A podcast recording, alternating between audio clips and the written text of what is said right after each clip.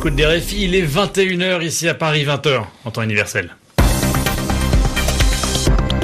Loïc Bussière. Et c'est l'heure de votre journal en français facile. Zéphirin Quadio présente avec moi cette édition. Bonsoir Zéphirin. Bonsoir Loïc, bonsoir à toutes et à tous. À la une, ce soir, le Venezuela sous tension à la veille de l'ultimatum lancé par Juan Guaido. Le président par intérim autoproclamé promet l'entrée d'ici demain de l'aide humanitaire bloquée à la frontière colombienne. Nous irons justement en Colombie dans ce journal. La mort d'un des principaux chefs djihadistes au Sahel, l'Algérien Yahya Abou El Hamam. C'est la ministre française des Armées qui l'annonce aujourd'hui. Et puis le football avec euh, le tirage au sort des huitièmes de finale de l'Europa League. Tirage euh, très difficile pour Rennes qui affrontera les Anglais d'Arsenal. Les journaux. Le journal en français facile. En français facile. Et tout d'abord, la mort d'un des principaux chefs euh, djihadistes au Sahel. La ministre des Armées l'a annoncé à la mi-journée, Loïc. il s'agit de l'Algérien Yahya Abou El Haman, chef de l'émirat du Sahara d'Akmi Al-Qaïda au Maghreb islamique. L'homme était le numéro 2 de l'alliance djihadiste dirigée par le Touareg malien Yad Khali, le groupe de soutien à l'islam et aux musulmans. Son corps a pu être formellement identifié selon le porte-parole adjoint de l'état-major de l'armée française, le colonel Guillaume Thomas. Dans l'après-midi du 21 février, les forces armées françaises de l'opération Barkhane ont conduit une opération dans, la région euh, nord de Tombouctou. Une opération qui a été déclenchée suite à la détection de trois véhicules au comportement euh, suspect qu'il a été euh, décidé d'intercepter. Il se trouve que lorsque les commandos sont arrivés sur place, ils ont essuyé le feu des occupants des véhicules qui, euh, à leur tour, ont été neutralisés par les hélicoptères qui est un appui. C'est donc une combinaison de moyens motorisés et héliportés, appuyés par un drone Reaper, qui ont permis de mener cette action euh, d'opportunité. C'est quelqu'un de très important dans la mesure où c'est un des plus hauts euh, responsables de l'organisation terroriste, le RVIM. C'est un des principaux adjoints de Yad Ag Ghali, pour nous, c'est effectivement euh, quelqu'un qui est très important. En tout cas, c'est le responsable de nombreuses attaques contre les différents pays du Sahel. En tout cas, c'est sûr que c'est un revers majeur pour le groupe dirigé par Yad Ghali, puisque je le rappelle qu'en l'espace d'une année, il aura vu euh, disparaître ses trois principaux euh, adjoints. le colonel Guillaume Thomas, porte-parole adjoint de l'état-major de l'armée française. Cette annonce hein, intervient le jour de l'arrivée au Mali du Premier ministre Édouard Philippe, qui est accompagné de Florence Parly, la ministre euh, des Armées et du ministre français des Affaires étrangères, Jean-Yves Le Drian. A noté en revanche que des vérifications sont toujours en cours pour établir si un autre djihadiste français, Fabien Klein en l'occurrence, a bien été tué en Syrie cette semaine dans une frappe de la coalition.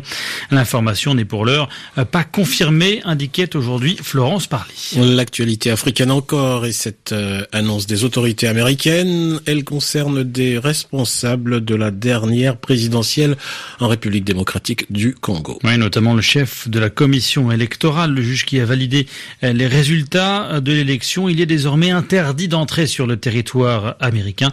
Euh, le communiqué du département d'État américain précise qu'il s'est, je cite, enrichi personnellement euh, par l'usage de la corruption. Fin de citation.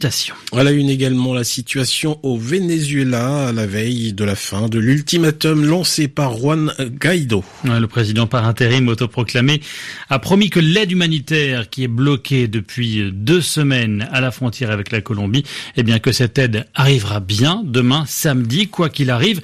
Justement, en Colombie, un grand concert de soutien est organisé ce soir dans la ville frontière de Cucuta sur le pont Tienditas, un pont aujourd'hui fermé qui relie la Colombie au Venezuela.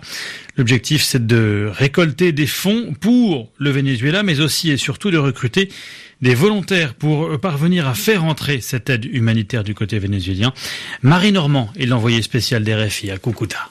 Plusieurs stars de la scène internationale vont se produire ici sur la frontière entre la Colombie et le Venezuela pendant au moins 7 heures. Carlos Vives, Luis Fonsi, Nacho Juanes.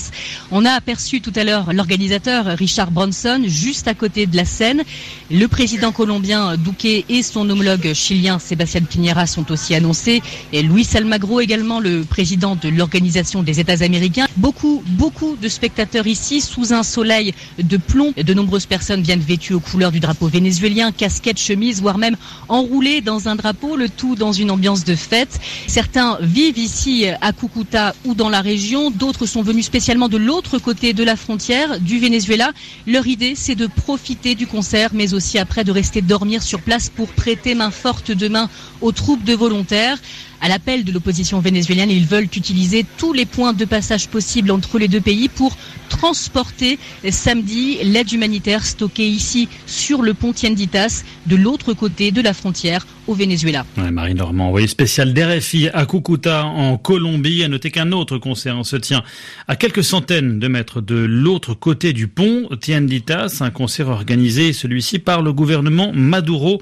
Pas touche au Venezuela, c'est euh, le slogan. Le gouvernement refuse l'entrée de l'aide humanitaire. Il estime qu'il s'agit d'un prétexte à l'intervention militaire des États-Unis dans le pays. Et puis retenez par ailleurs que c'est euh, que des violences ont éclaté à la frontière brésilienne, frontière que le président Nicolas Maduro a fait fermer hier. Au moins deux personnes sont mortes du côté vénézuélien suite à des heurts avec l'armée. Le journal en français facile sur Radio France Internationale. Il est 4 heures et 6 minutes à Pékin, la capitale chinoise, où Mohamed Ben Salman poursuit sa tournée asiatique. Le prince saoudien est à Pékin. Il y a rencontré euh, le président chinois Xi Jinping, confronté à un froid diplomatique en Occident. Euh, MBS, ainsi qu'on l'appelle, entend élargir la coopération avec son principal partenaire commercial, notamment via les nouvelles routes de la soie chinoise. Correspondance à Pékin de Stéphane Lagarde. Le drapeau vert du royaume saoudien et le rouge de la République populaire de Chine sous les grappes de caméras accrochées au lampadaire de la place Tiananmen. Un petit tour sur la Grande Muraille, la réception hier par le vice-premier ministre chinois Han Zheng, puis par le président Xi Jinping ce vendredi. Comme pour son père il y a deux ans, Mohamed Ben Salman a eu droit à tous les honneurs pendant ces deux jours à Pékin. Les dirigeants chinois et saoudiens ont de grandes ambitions et chacun cherche le soutien de l'autre. L'Arabie saoudite comme tête de pont au Moyen-Orient du projet Ceinture et route du numéro 1 chinois. La Chine pour soutenir le plan Vision 2030 de l'héritier saoudien qui entend sortir progressivement l'économie du royaume de sa dépendance aux exportations pétrolières. Donnant-donnant, comme aime le répéter la diplomatie chinoise, d'un côté un contrat de 10 milliards de dollars pour la construction d'un complexe de raffinage en Chine, de l'autre le géant chinois des télécoms Huawei qui promet d'investir 20 millions de dollars par an et de créer 10 000 emplois en Arabie saoudite. Renforcement des échanges commerciaux, culturels et scientifiques. On ne sait pas en revanche si la question des camps de rééducation ouïghours qui fâchent le monde musulman a été abordée entre les deux dirigeants quand le thème a été évoqué par notre confrère de la BBC. La retransmission a été immédiatement interrompue en Chine. Stéphane Lagarde, Pékin, RFI. Et le football à présent avec les huitièmes de finale de la Coupe Europa League. La petite Coupe d'Europe comme on l'appelle et le tirage euh, est pour le moins euh, difficile pour le stade rennais. Les Bretons qualifiés hier pour la première fois de leur histoire en battant euh, le Betis Séville, qualifié donc pour les huitièmes de finale et qui hérite des Anglais d'Arsenal, l'un des favoris de la compétition, Frédéric Suto. Une sacrée affiche. Retrouver Arsenal et son attaquant gabonais, Pierre-Emerick Aubameyang, Arsenal et son meneur de jeu allemand, Mesut Ozil, ou encore Petr Cech, le gardien tchèque, qui avait fait le bonheur de Rennes durant deux saisons, il y a 15 ans, avant de rejoindre l'Angleterre, Chelsea, puis Arsenal.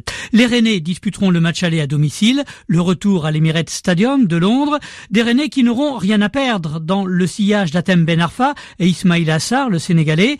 Rennes a montré en 16e de finale contre le Betis Séville, 3 partout à l'aller, succès 3 à 1 à Séville, au retour, Rennes a montré que le club vivait peut-être enfin l'épopée européenne que toute la ville attend depuis des décennies. Pourquoi pas faire aussi bien que l'Olympique de Marseille, qui a atteint l'an passé la finale de cette Ligue Europa. Les autres principales affiches de ces huitièmes de finale, Chelsea retrouvera le Dynamo de Kiev, l'Inter de Milan face à l'Eintracht Francfort, les Italiens de Naples qui ont calé en match de poule de Ligue des Champions et qui ont été reversés en Ligue Europa. Naples sera opposé aux Autrichiens de Salzbourg. L'UFC Séville, cinq fois vainqueur de la compétition depuis 2006, l'UFC Séville retrouvera le Slavia de Prague. Frédéric Suto a noté que pour euh, ces deux rencontres, aller et retour entre Arsenal et Rennes, Arsenal sera privé de son attaquant Alexandre Lacazette, suspendu en raison d'un carton rouge. C'est ce qu'a indiqué l'instance disciplinaire de l'UEFA ce vendredi. Et puis c'est aussi une compétition, celle qui couronne les acteurs au sens large du cinéma français. La cérémonie des Césars se tient euh, en ce moment à la salle Playel à Paris avec deux films euh, dans le rôle du favori désigné, Le Grand Bain et Jusqu'à la garde, nommés dix fois chacun.